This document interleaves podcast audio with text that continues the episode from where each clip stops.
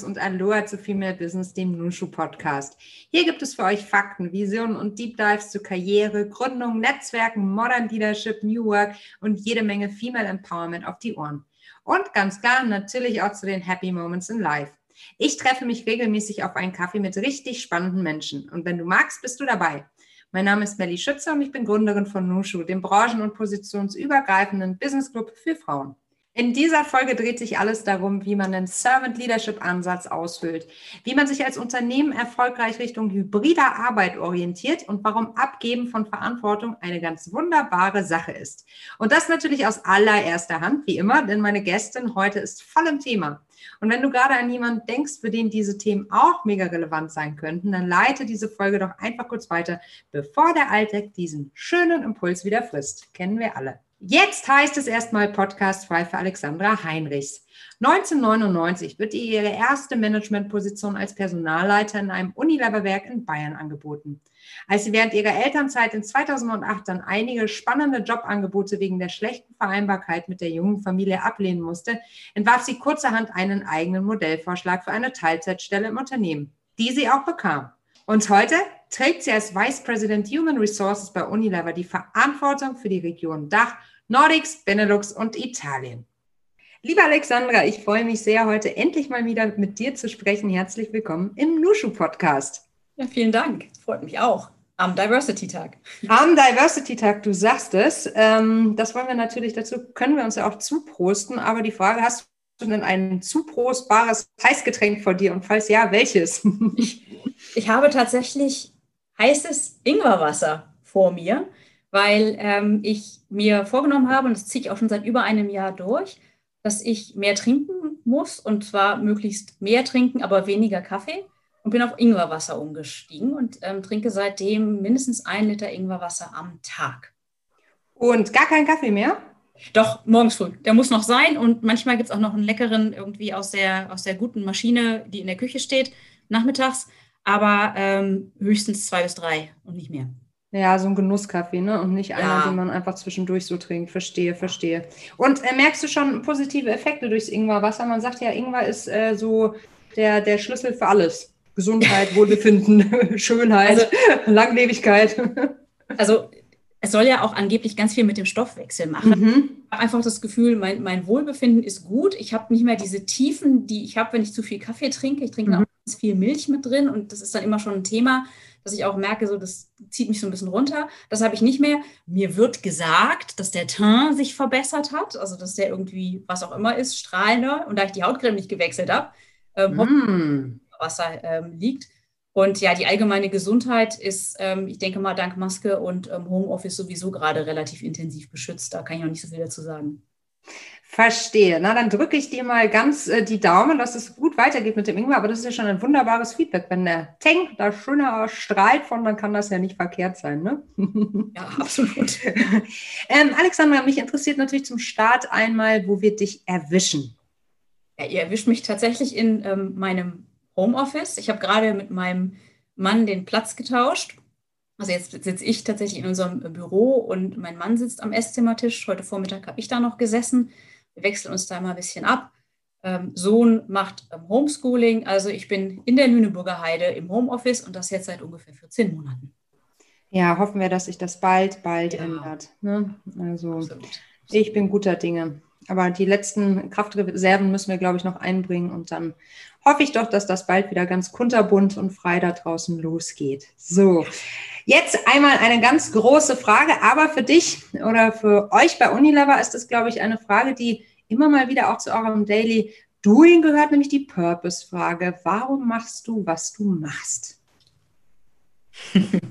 ja, die Purpose-Frage, die ist ähm, bei Unilever mittlerweile wirklich sehr prominent und ähm, gehört auch fast zu jeder ähm, Vorstellung dazu, einfach um den Menschen wirklich kennenzulernen. Ähm, warum mache ich das, was ich mache? Ich kriege enorm viel Energie daraus, Dinge miteinander zu verbinden, Themen miteinander zu verbinden, Menschen miteinander zu verbinden und sie, ich sag mal, zu was Größerem, Schönerem, Besseren, ähm, vollkommeneren zu formen. Und bei mir ist es das Bild der Musik. Ähm, tatsächlich das Thema des Orchesters, also das, ähm, ein Orchester wirklich zu casten, das zu coachen, zu unterstützen und zu entwickeln, sodass am Ende aus der ganzen Summe der einzelnen ähm, Blechbläser, ähm, Hornbläser, ähm, Celli, Bratschen, dass da wirklich dann ein, eine stunning Performance kommt. Also wirklich ein, ein, eine Melodie, ein Musikstück, was Menschen und was Leute berührt. Und ähm, wenn ich das erreiche, dann ist das das, was mir unglaublich viel Energie gibt, was mir Spaß gibt und was mein Antreiber ist. Und es ist nicht die Dirigentin, sondern ähm, ich äh, sehe mich da eher so durchhüpfend und mal bei dem einen sa zu sagen, schau mal bitte hier drauf, dem Dirigenten zu sagen, dass er vielleicht ein bisschen mehr auf die, ähm, auf die Streicher achten soll. Also ich sehe mich da eher im Gesamtbild und das ist für mich so ein Bild auch ähm, an der Organisation zu arbeiten. Und das gibt mir viel Energie. Siehst du, ich wusste, dass diese Frage dich nicht mal im geringsten aus der Kontenance bringt. Nee. nee, nicht mal ein bisschen. das ist echt toll. Also ähm, natürlich können die meisten meiner GästInnen ähm, natürlich begründen, warum sie tun, was sie tun, was ja auch schon toll ist, weil viele, glaube ich, dieses Geschenk noch gar nicht erleben durften oder noch gar nicht bekommen haben, diese, ja, diese Frage beantworten zu können. Aber das ist ja jetzt auch nichts, was von heute auf morgen geschieht. Deshalb würde mich mal total interessieren, was kannst du denn für einen Tipp geben, wenn man seinen eigenen Purpose noch nicht gefunden hat? Ähm, weil zwischen einer Grundidee haben und so ausformulieren, wie du das gerade gemacht hast, da liegen ja noch Welten. Absolut. Und ich sage jetzt einfach mal, auch meine Reise hat jetzt vier Jahre gedauert. Und es hat sich auch ein bisschen geändert, also im Sinne vom, vom Bild hat es sich auch ein bisschen geändert. Am Anfang ging es mir noch mehr um das Thema ähm, Musik, äh, Melodie und das Individuum. Das hat sich jetzt auf dieses Orchester einfach vergrößert. Das ist eine lange Reise. Was kann ich empfehlen? Ähm, ich kann empfehlen, tatsächlich ähm, sich für sich selbst Zeit zu nehmen, ähm, mit Menschen, die einen gut kennen, zu sprechen und da Echos zu bekommen, ähm, wo man eigentlich aufblüht. Es gibt auch so Sachen, so, so Fragen, die man sich stellen kann. Was hast du früher immer gerne gemacht, aber hast dich immer geschämt? Ja, bei mir war das Singen. Ja, also bei mir war das wirklich. Daher die Musik, aha. Musik, genau, daher die Musik. Und Musik hat mich in meiner Jugend durch, ein, ähm, durch eine relativ schwierige Phase durchgetragen. Und ich bin ja noch so ein Kassettenrekorder-Kind. Ich auch. Und habe dann halt auch wirklich abends so vor, ich komme komm aus Hessen, vor der, ähm, vor der HR3-Hitparade gesessen, habe den Kassettenrekorder angehabt, habe mir mal die Lieder aufgenommen und habe mich hinterher hingesetzt und habe die Texte versucht abzuschreiben. Weil für mich wichtig war zu verstehen, was singen die denn? Also wirklich zu schauen, was, was hat man eigentlich gerne gemacht? Und da schaut man auch durchaus mal ein bisschen weiter zurück. Also als es noch eher intuitiver war, als es noch nicht so verkopft war. Also man schaut da wirklich auch mal so ein bisschen in die, in die Jugend auch rein und ähm, überlegt sich dann auch, ähm, was hat mir immer Spaß gemacht? Wo habe ich, wo habe ich mich immer gut gefühlt? Wo habe ich mich in Balance gefühlt? Und sich diese Sachen anzuschauen. Dann aber auch zu schauen, welche, ich sag mal, welche Lebensereignisse haben mich geprägt? Welche Menschen, welche Erfahrungen, gute, nicht so gute, ähm, die, die mich zu dem Menschen gemacht haben, der oder die ich tatsächlich bin. Und ähm, daraus zusammen dann zu überlegen, was, was sind meine Themen. Ja, wie gesagt, bei mir ist es ganz viel Musik und Melodie und es muss, es muss einfach der perfekt, perfekte Song sein. Ähm, bei manchen ist es das Thema ähm, Leuchtturm, bei anderen ist es das Thema ähm, Champions League spielen. Also weil die einen eben Sport als eine wesentliche Energiequelle haben, andere haben Natur als eine Energiequelle und da für sich dann so sein Bild zu suchen. Das ist eigentlich das Allerschönste dabei. Und ich habe angefangen, ich habe einen Vier-Tages-Workshop dazu gemacht. Also wirklich vier Tage hat mir Unilever geschenkt, mich nur damit zu beschäftigen. Und wir schenken unseren Leuten mittlerweile einen ganzen Tag, weil wir auch ähm, ein ganz gutes Format gefunden haben, was auch ähm, ein gutes Level von, ich öffne mich, aber ich muss jetzt nicht zu tief gehen, aber ich kriege eine gute Resonanz. Weil vielfach es einfach hilft, mit anderen Leuten darüber zu sprechen und über das gemeinsame Bilder entwickeln, kommt man dann oft auch zu seinem eigenen Bild. Ist der Purpose etwas, der äh, entwickelt der sich regelmäßig komplett neu? Also muss man den immer wieder anpassen oder hat man als Mensch den einen Purpose und den lebt man ihm je nach Lebensphase anders aus? Was meinst du? Ich glaube, man hat Lebensthemen ähm, und die Themen zeigen sich mal auf die eine und mal auf die andere Weise, aber das Grundthema bleibt. Das ist so meine Erfahrung. Ähm, wenn ich es auch an meiner eigenen Purpose-Reise ähm, festmache. was hat sich bei mir verändert? Meine Rolle ist immer größer geworden und meine Rolle ist immer stärker auf eine, ich sag mal, Metaebene gekommen. Was dazu geführt hat, dass ich gar nicht mehr die wie ich sonst in der Vergangenheit mich gerne darum gekümmert habe, mich wirklich um ähm, den Einzelnen, die Einzelne zu kümmern und wirklich und ähm, wirklich da dann auch ähm, Zeit mit denen zu verbringen. Mittlerweile ist es so, dass ich mehr eben mit einer organisationalen Ebene, mit verschiedenen Stakeholdern arbeite, aber eher in Gruppen. Und das ist jetzt dieses Orchesterbild, was da tatsächlich ähm, aus meiner Sicht den Unterschied gemacht hat. Mhm, also die Grundidee der Musik bleibt, ja. nimmt aber, genau, also das ist sozusagen das Lebensthema, ähm, aber verändert sich eben in der Ausprägung. Ja. Könnte ja auch irgendwann wieder klein werden, sozusagen. Oder könntest du jetzt auch aus dieser Situation heraus die Opernsängerin werden, die auf der Bühne alleine steht? Nee, eigentlich nicht, ne? Nee, und das Ganze hat ja was mit meiner Geschichte zu tun. Mhm. Ich habe tatsächlich die Erfahrung gemacht, dass es mir nicht gut getan hat auf der Bühne zu stehen, in meiner Jugend. Dass es für mhm. mich ähm, dazu geführt hat, dass Beziehungen zerbrochen sind und dass ähm, Freundschaften, ja, dass es sich gezeigt hat, dass Freundschaften nicht das waren, was ich gedacht habe, dass sie sind. Das hatte damit zu tun, dass ich auf Bühnen stand, ähm, wie man in der Schule so auf Bühnen steht, ne? Irgendwie mhm. Schulsprecher, Klassensprecherin, ähm, Theatergruppe, Volleyball oder. Mhm. Und das hat bei mir dazu geführt, dass ich gemerkt habe, das, das ist nicht meins und ich möchte das nicht niemals wieder so erfahren. Und habe dann für mich gemerkt, dass ich meine Wirksamkeit auch sehr gut entfalten kann, wenn ich eben nicht auf der Bühne stehe, sondern wenn ich neben der Bühne stehe. Und das hat mich tatsächlich geprägt. Also war, war ein trauriger Prozess, auch ein schmerzhafter, aber da gehört eben, zu dem Bild gehört immer eine Lebensgeschichte, die einen dazu gemacht hat. Und die muss man sich vor Augen führen, weil dann kann man auch erklären, würde ich auf der Bühne stehen oder warum will ich auf gar keinen Fall Dirigentin sein? Ja, also mhm. weil ich eben nicht diejenige, diejenige sein will, die irgendwie vorne steht und am Ende den großen Applaus kriegt, weil ich einfach lieber möchte, dass das die anderen bekommen und dadurch gewinne ich für mich mehr als genug. Mhm. Weißt du, was höchst spannend ist? Ich hatte vorhin einen, einen kurzen Austausch mit einer Frau, die ähm, in die doofe Situation gekommen ist. Ich meine, das ist Digitalisierung und das ist natürlich auch das, was ja in den sozialen Medien ähm, aktuell doch gerade vorherrscht, ein sehr rauer Ton. Sie hat sich im äh, Kontext mit Diversity ganz, ja, total umgänglich geäußert, aber sich natürlich, also einfach Stellung bezogen und hat dadurch so viel Hass geerntet. Ne? Und mhm. ich habe die Erfahrung ja auch schon gemacht. Das ist eben das, wenn du dich exponierst. Und ja. es gibt ja auch gerade so im Bereich Karriere gerade dieses eine Buzzword Sichtbarkeit. Du musst visibel sein. Jeder ja. muss visibel sein. Wer nicht sichtbar ist, findet nicht statt und so weiter und so fort heißt es ja. Ähm, das bedeutet aber auch ganz, also im Sinne von Diversity, dass ganz viele Menschen eben nicht stattfinden, scheinbar. Mhm. So, ne? Und ich habe mir vorhin Gedanken gemacht, und es passt jetzt gerade super, was du erzählst, ob das, weil ich, also ich habe die Erfahrung ja auch gemacht und ich bin auch für mich verstummt, ähnlich wie du jetzt gesagt hast, na, dann suche ich mir halt den Platz neben der Bühne, in dem fühle ich mich eigentlich auch wohler. Ist das richtig oder falsch? Weißt du, wie ich meine? Ja, ja, ja. Also, ist ein unheimlich wichtiger Gedanke, weil man eigentlich dann fast sagen kann, naja, dann kann ja nie, niemand, der irgendwie introvertiert ist und es nicht gerne mag, im Rampenlicht zu stehen, der kann ja dann nie irgendwie visibel sein.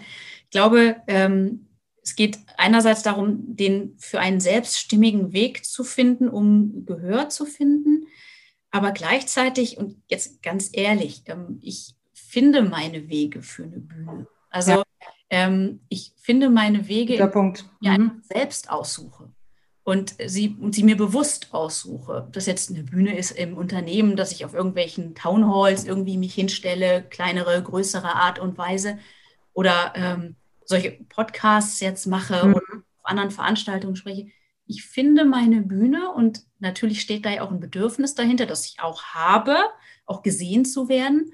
Und ähm, es ist für mich jetzt stimmiger und ich bin aber auch ein Stück weit unabhängiger geworden. Das ist vielleicht einfach auch eine, eine Lebenserfahrung. Das ist auch ähm, eine Erfahrung von Gewinn und Verlust, die man so in seinem Leben macht, mit Beziehungen, mit Freundschaften. Bei dem einen oder anderen trauert man hinterher, bei dem einen oder anderen ist man sich seiner Sache sehr sicher. Und ähm, am Ende ähm, hat jede Entscheidung eine Konsequenz und man muss sich immer klar machen, mit welcher Konsequenz möchte ich leben und was ist mir wirklich wichtig. Mhm. Das ist so mein, mein Motto oder mein Mantra. Aber wie gesagt, man findet seine Bühne. Ich singe jetzt Karaoke mit meiner Family. und da lachen wir uns immer schlapp. Und Super. ich bin auch nie, nie verlegen, wenn es mal irgendwie darum geht, auf irgendeiner Firmenveranstaltung, wenn sie dann mal wieder physisch zu greifen und irgendwie ja. Rudolph the Red-Nosed Reindeer zu grölen. Mega. Mache ich dann trotzdem. Ja, ja. Ja, das ist, das finde ich einen, einen, einen sehr entlastenden und wertvollen Gedanken, dass eben Bühne nicht gleich Bühne sein muss, weil, ähm, mein, also ich, wir sprechen ja jetzt doch über so einen sanften Angang zum Thema Karriere über den Purpose-Gedanken, obwohl der so sanft ja auch nicht äh, ist. Das sehen wir ja sofort, wenn wir drüber reden. Ne? Der hat ja auch viel mit Reflexion äh, zu tun. Ähm, aber das steht natürlich so dem ein bisschen gegenüber, was man in vielen Karriereratgebern liest. Du musst, du sollst unbedingt, dü, dü, dü, ne? ähm, sonst wird es nichts mit der Karriere. Gerade für Frauen äh, gibt es ja unglaubliche Regalmeter an Lektüre. So, ne? Ähm, deshalb finde ich das auch sehr spannend, mit dir jetzt natürlich als sehr erfahrene äh, Führungsfrau zu sprechen, was auch Purpose mit Führung zu tun hat. Mhm. Mhm. Kannst du mir da eine Einschätzung geben? Ja, ja. Absolut. Also ich muss aber trotzdem noch einmal kurz auch was zu diesen Ratgebern und so. Immer gerne, ja, klar. Ich finde, ihr seid da ja auch echt super unterwegs. Ich glaube, was Frauen einfach brauchen als Gegenpol zu diesen ganzen Ratgebern, ähm, ist sowas wie Netzwerke.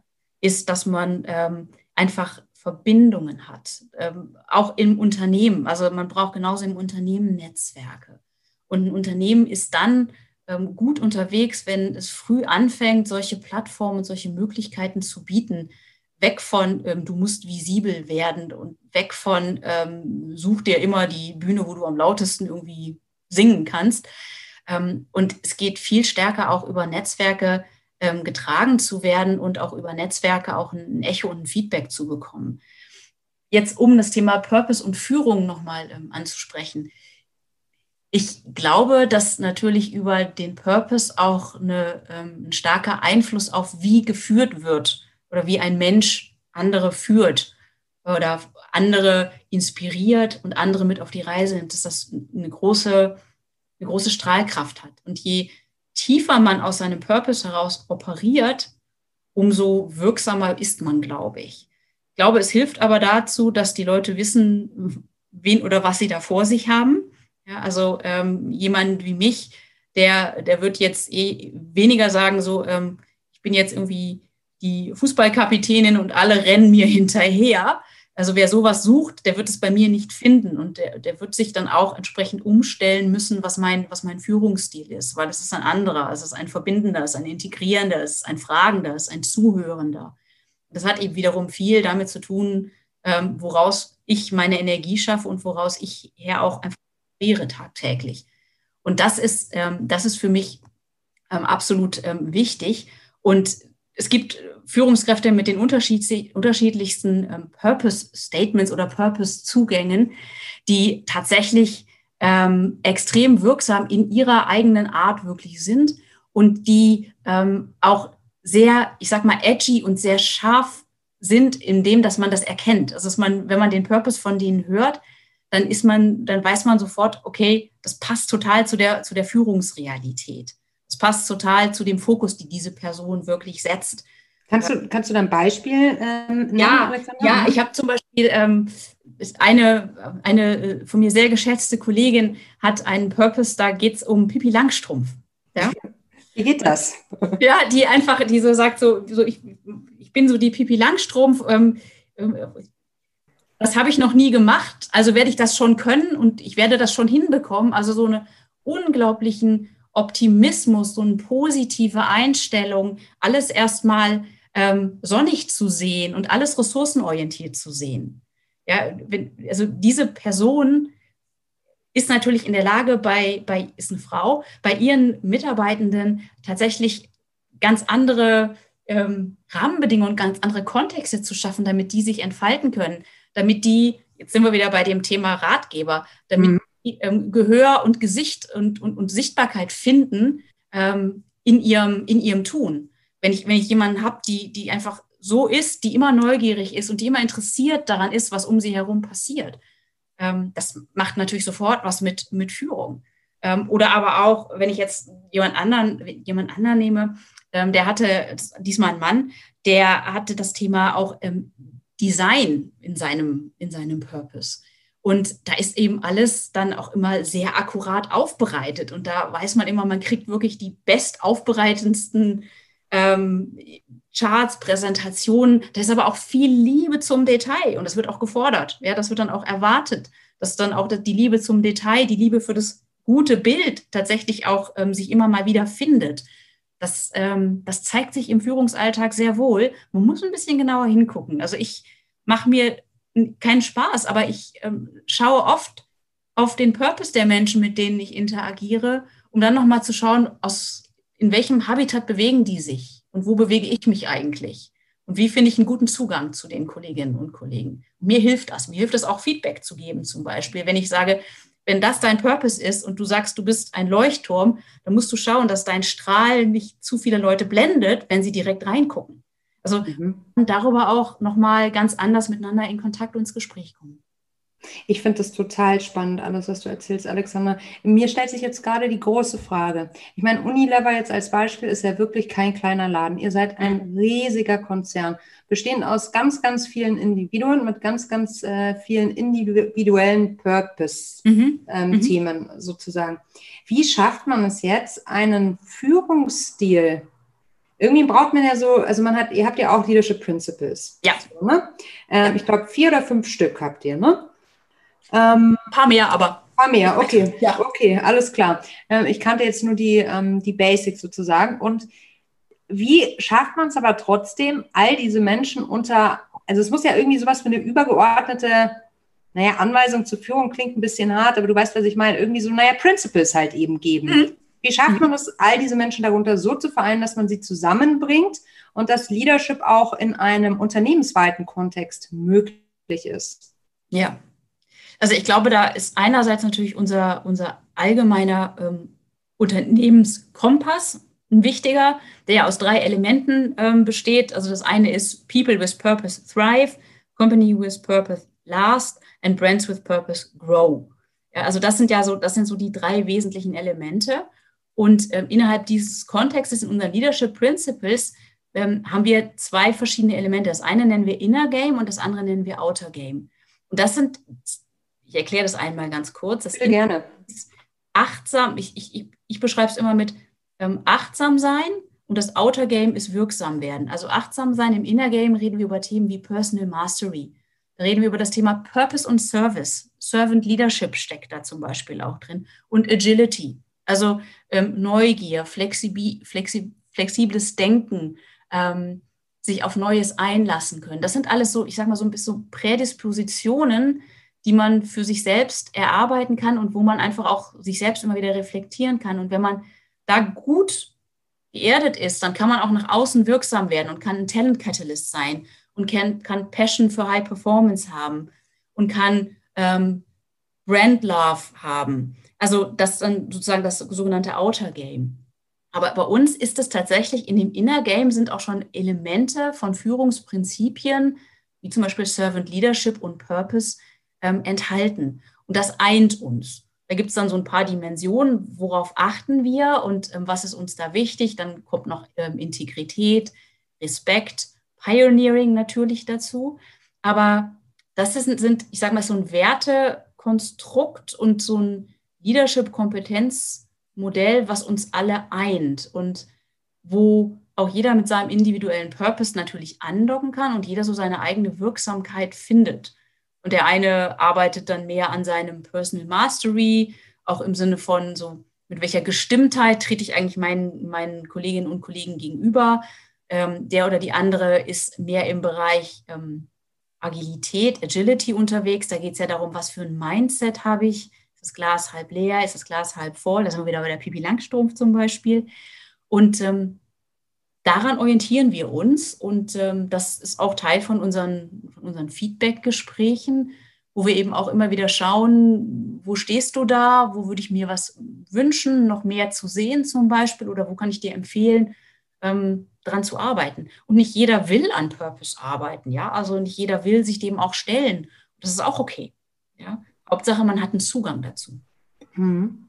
Du hast ja gerade auch schon den Begriff Servant Leadership einmal fallen lassen, mhm. auch ein höchst spannendes ähm, Modell, könnte man schon fast sagen, eine Theorie eines neuen Führungsstils. Mhm. Magst du uns da nochmal so ein bisschen abholen? Ja, äh, bei Servant Leadership geht es eigentlich ähm, darum, dass ich als Führungskraft mich selbst in den Dienst meines Teams und meiner Mitarbeitenden stelle ähm, in der Annahme und der Überzeugung, dass daraus dann auch wirklich der Erfolg erwächst. Das heißt, dass mein Job sehr viel stärker ist, ähm, Menschen und Teams den Weg zu ebnen, ihnen zu helfen, dass sie das, was sie brauchen, um ihren Job zu machen, dass sie das haben, dass sie die Fähigkeiten und Fertigkeiten entwickeln können und dass sie Coaching bekommen äh, und eine Begleitung und weniger im Sinne von, ähm, ich sag dir jetzt, wo es lang geht, ich sag dir, was du machst, ich sag dir, wie du es machst und ich sag dir, wann du es machst. Das ist ein bisschen überspitzt, aber da geht es wirklich ähm, darum, I grow if we grow. Und das ist aus meiner Sicht auch ein Thema, irgendwann, meine zutiefste Überzeugung,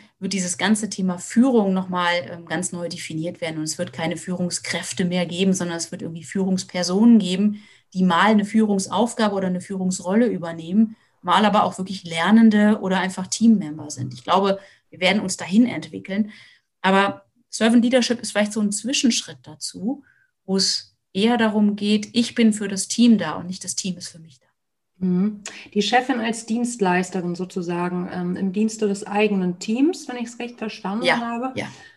Was ja auch bedeutet, dass man ebenso wie deine Utopie, die du gerade aufgetan hast, die natürlich auch irgendwie spannend ist, was ja aber auch bedeutet, dass das Thema Macht neu definiert werden muss. Ja. So. Ähm, und häufig wird ja heutzutage noch Führung mit Macht gleichgesetzt. Was, was sagst du dazu? Mhm. Ähm, ich unterscheide immer zwischen Macht und Impact. Ja? Ähm, das eine ist ähm, Macht, das hat viele Insignien und viele Konsequenzen, die ähm, aus meiner Sicht in auch sozialen Interaktionen nicht zielführend sind, weder für das Individuum noch für ein, für ein Geschäftsergebnis. Ich glaube, es geht darum, kann ich wirksam werden?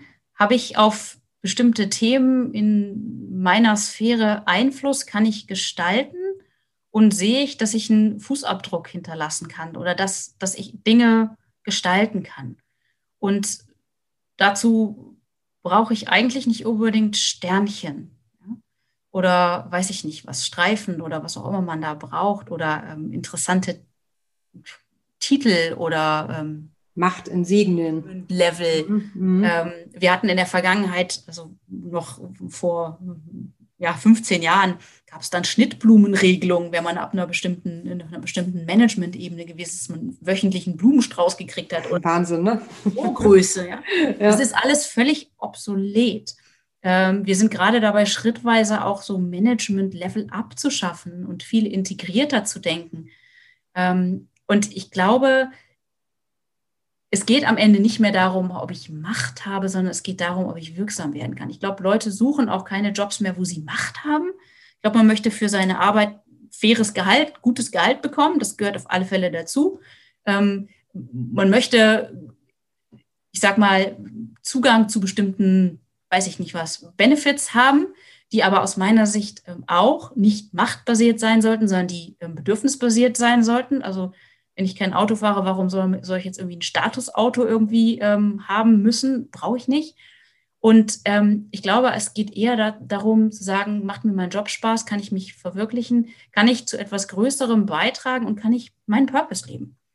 Da werden wir uns hinentwickeln, aus meiner Sicht. Mhm.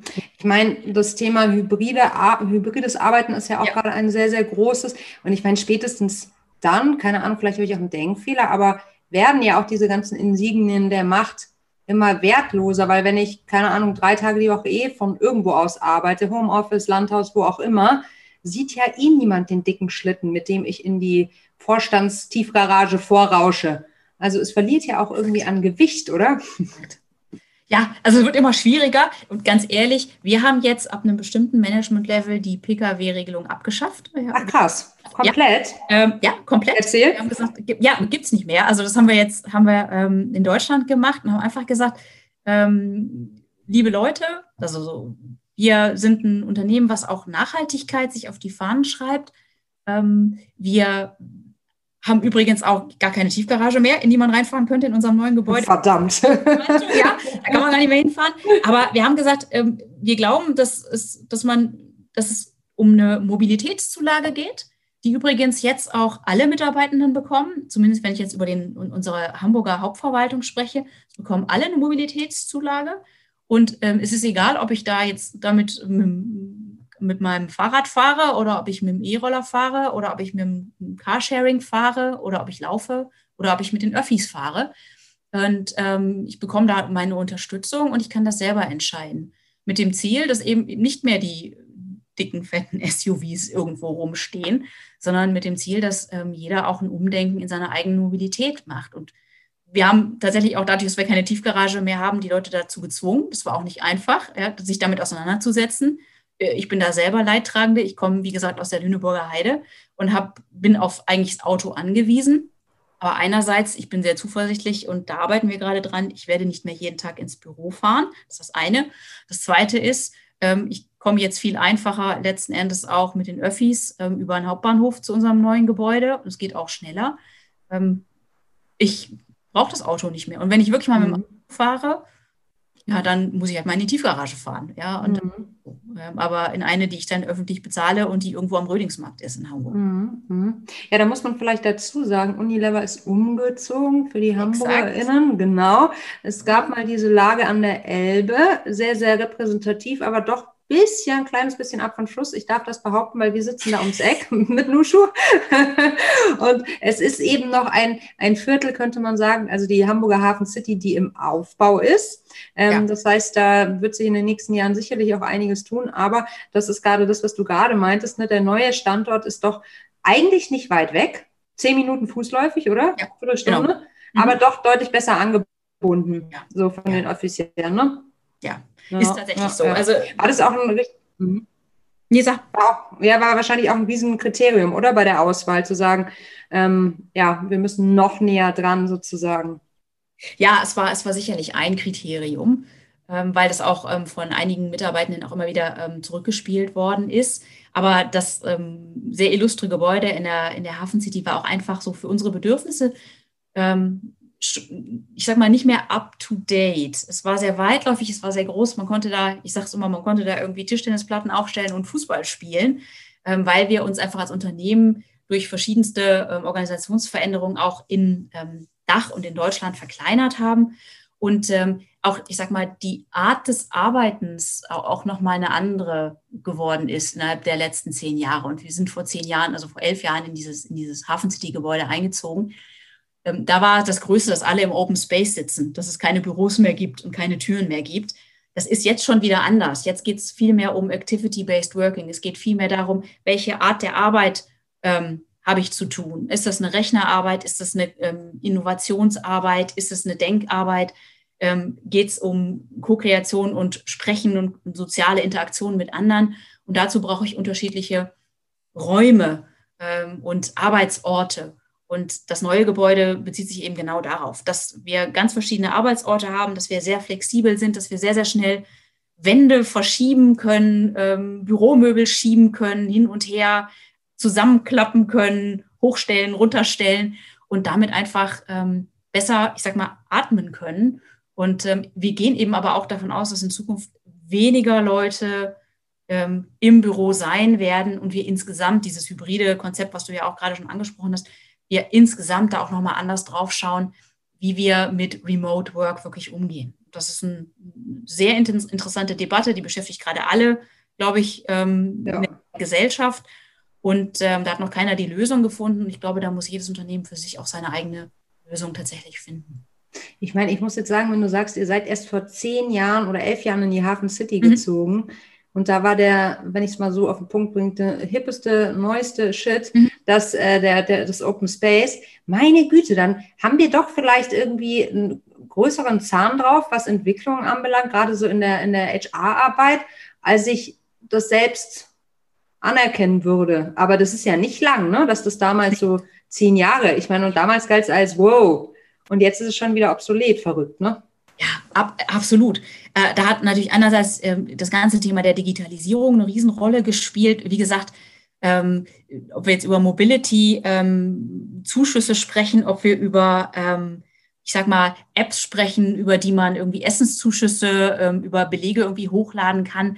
Ähm, ich brauche keine Kantine mehr. Ähm, Leute haben sich auch komplett verändert in dem, in dem, wie sie essen. Es haben immer mehr Leute ihre eigenen ähm, Tupperboxen mitgebracht, weil sie irgendwie eine ähm, Allergie hatten, weil sie vegan gegessen haben, das nicht mehr gefunden haben. Das heißt, ich sag mal, unsere, ähm, unsere Gewohnheiten haben sich auch in den letzten zehn Jahren so stark verändert und auch unsere Aufmerksamkeit auf bestimmte Themen, auf Nachhaltigkeit, auf ähm, Ernährung, auf Mobilität, auf ähm, Wellbeing. Da hat sich so viel getan und natürlich dann das ganze Thema Agilität, agiles Arbeiten, ähm, New Work, was natürlich auch immer noch ein großer Trend ist, flexibles Arbeiten, andere Arbeitsmodelle. Da ist echt viel passiert und als HR-Funktion ist man da gerade echt ja, mittendrin statt nur dabei. Ne? Das ist doch ein sehr, sehr gutes Gefühl, eben wie du schon sagst, gestalten zu können. Ne? Ja, genau, ganz genau. Äh, für all euch da draußen, die noch nie im Unilever, im alten Unilever-Gebäude waren, ich war noch in der Kantine mhm, und habe da gespeist und habe das Ganze per Video begleiten lassen. Ähm, ich verlinke euch den Film auch einmal unten in den Show Notes, dann wisst ihr, wovon wir sprechen. Und vielleicht steht ja auch der eine oder andere Besuch noch im neuen Office an. Dann können wir euch auch mit den neuen Eindrücken aus dem neuen Unilever-Gebäude beeindrucken. Liebe Alexandra, ich würde wahnsinnig gerne noch mit dir eine Runde Quick and Dirty spielen. Hast du Lust? Das ja. geht so. Gut, das geht so. Du, ähm, ich äh, stelle dir eine Frage und es wäre cool, wenn du in, einer, in einem Satz antworten würdest. Okay. Wollen wir es probieren? Ja, leg los. Sehr gut. Was war der Moment, der für dich dein bislang größtes Erfolgserlebnis war? Dass wir den Umzug in das neue Gebäude ähm, tatsächlich komplett in die Hände unserer Mitarbeitenden gelegt haben und denen alles Budget und die ähm, Kontakte zur Verfügung gestellt haben und uns als Geschäftsleitung komplett rausgezogen haben und was daraus entstanden ist. Das war für mich ein Riesenerfolg. Das ist jetzt eigentlich die, gegen die Regeln, aber ich breche meine Regeln gerne selbst ähm, und stelle eine Rückfrage. Was genau bedeutet das? Also ihr habt es komplett äh, abgegeben. Ja, also wir haben tatsächlich gesagt, wir können diesen ganzen Umzug jetzt klassischerweise Unilever Projektmanagement machen. Wir haben globale Funktionen, Facility Management und so weiter. Die machen das alles für uns. Architekten, wir dürfen am Ende wählen, wollen wir einen blauen Teppich oder einen roten, wollen wir ein Plüschsofa oder ein Ledersofa. Und äh, wir haben gesagt, das passt nicht mehr zu dem Trend, das passt auch nicht mehr zu dem Thema Partizip Partizipation und Empowerment. Und ähm, außerdem sind wir überzeugt, dass wir ein besseres Ergebnis schaffen, wenn, wenn wir diejenigen fragen, die sich damit am besten auskennen, weil sie tagtäglich in, der, in dem Ort arbeiten. Und haben dann tatsächlich ähm, eine Gruppe von 60 Freiwilligen gefunden, die ähm, sich bereit erklärt haben, sich da zu engagieren in verschiedenen Workstreams. Und die haben eben auch das komplette Budget bekommen und haben dann entschieden, wer wo sitzt, welche Möbel, welches Design, welche Farbkombinationen, welche Pflanzen, ähm, aber auch zum Beispiel ähm, tatsächlich auch gesagt haben, diese Mobility-Zuschüsse, diese Food-Zuschüsse, die haben das ganze Budget gehabt und haben gesagt, okay, wenn wir hier mehr ausgeben wollen, wo nehmen wir, wo nehmen wir vielleicht was weg? Und hatten komplett die Verantwortung, ähm, ja, das ganze Haus ähm, auszustatten, zu gestalten und ähm, es für die Organisation am Ende vorzubereiten. Und wir freuen uns alle wie Bolle, wenn wir irgendwann da rein können.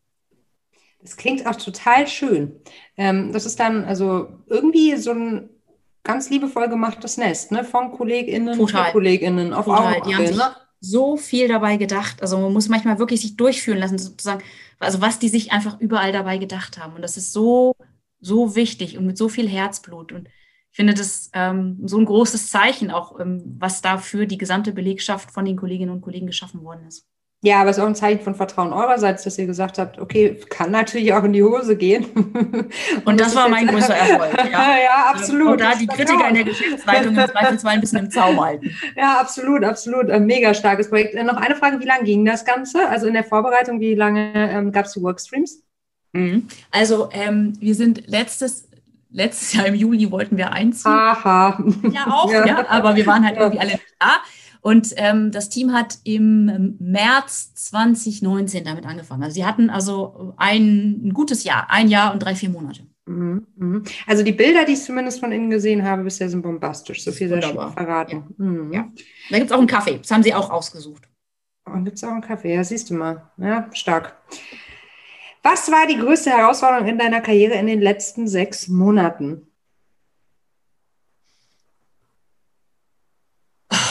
Covid. Ähm, alles rund um ähm, Pandemie-Management.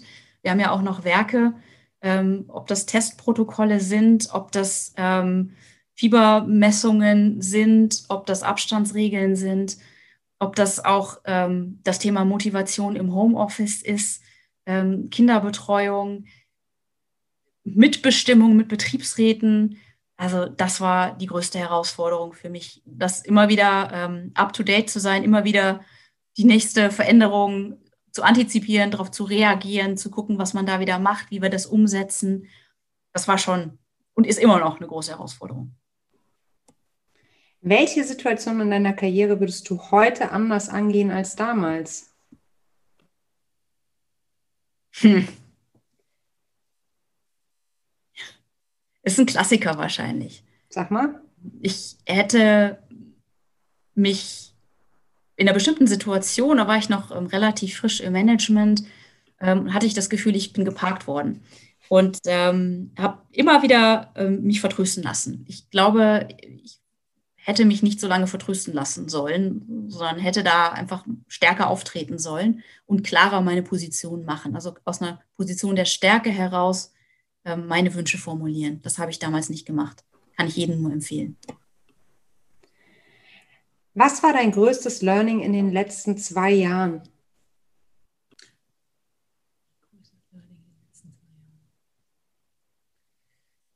Dass es sich lohnt, loszulassen.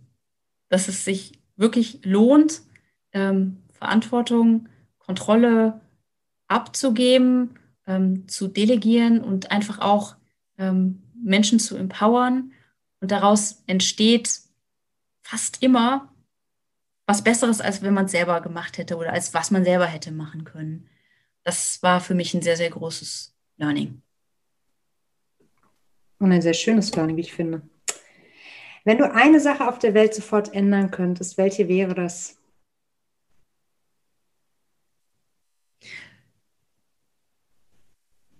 Ganz klar die ähm, Position von Frauen in ähm, Organisationen ähm, die Wertschätzung von Frauen und die, die Wertschätzung von dem, was Frauen leisten in ähm, Organisationen. Ähm, ich will jetzt nicht über Quoten reden, aber ähm, ich glaube, wir haben da noch, ein, noch viel zu tun und das würde ich gerne ändern und da würde ich wahrscheinlich auch versuchen, das eine oder andere in der Politik zu bewirken. Wie ist deine Definition von Feminismus und bist du Feministin?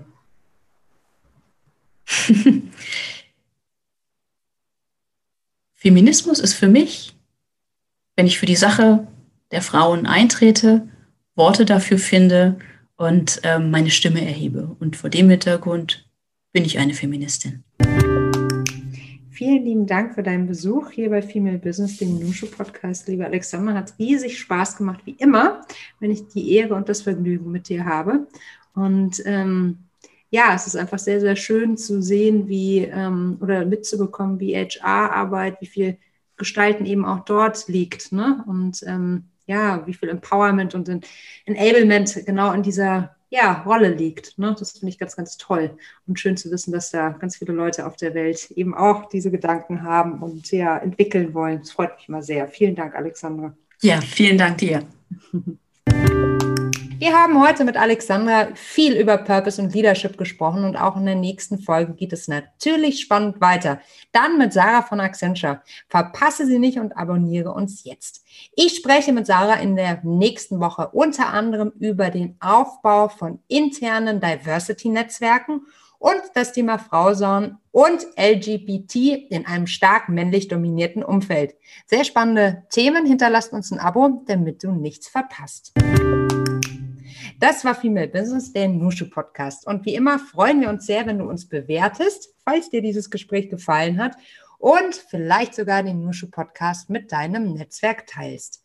Falls du weitere spannende Persönlichkeiten kennst, die bei uns unbedingt zu Wort kommen sollten, dann kannst du uns gerne kontaktieren. Du erreichst uns auch für Feedback unter podcast.teamnushu.de. Und wenn du noch mehr tun möchtest und mit uns Teil von Team Nushu sein möchtest und für mehr Weiblichkeit in der Wirtschaft einstehen möchtest, dann schau doch mal auf unserer Website vorbei, www.teamnushu.de oder bei LinkedIn, da findest du uns unter Nushu Female Business. Bei Instagram sind wir auffindbar unter Team Nushu. Ja, und bewirb dich auf einen Platz bei uns im Team Nushu. Wir freuen uns auf dich.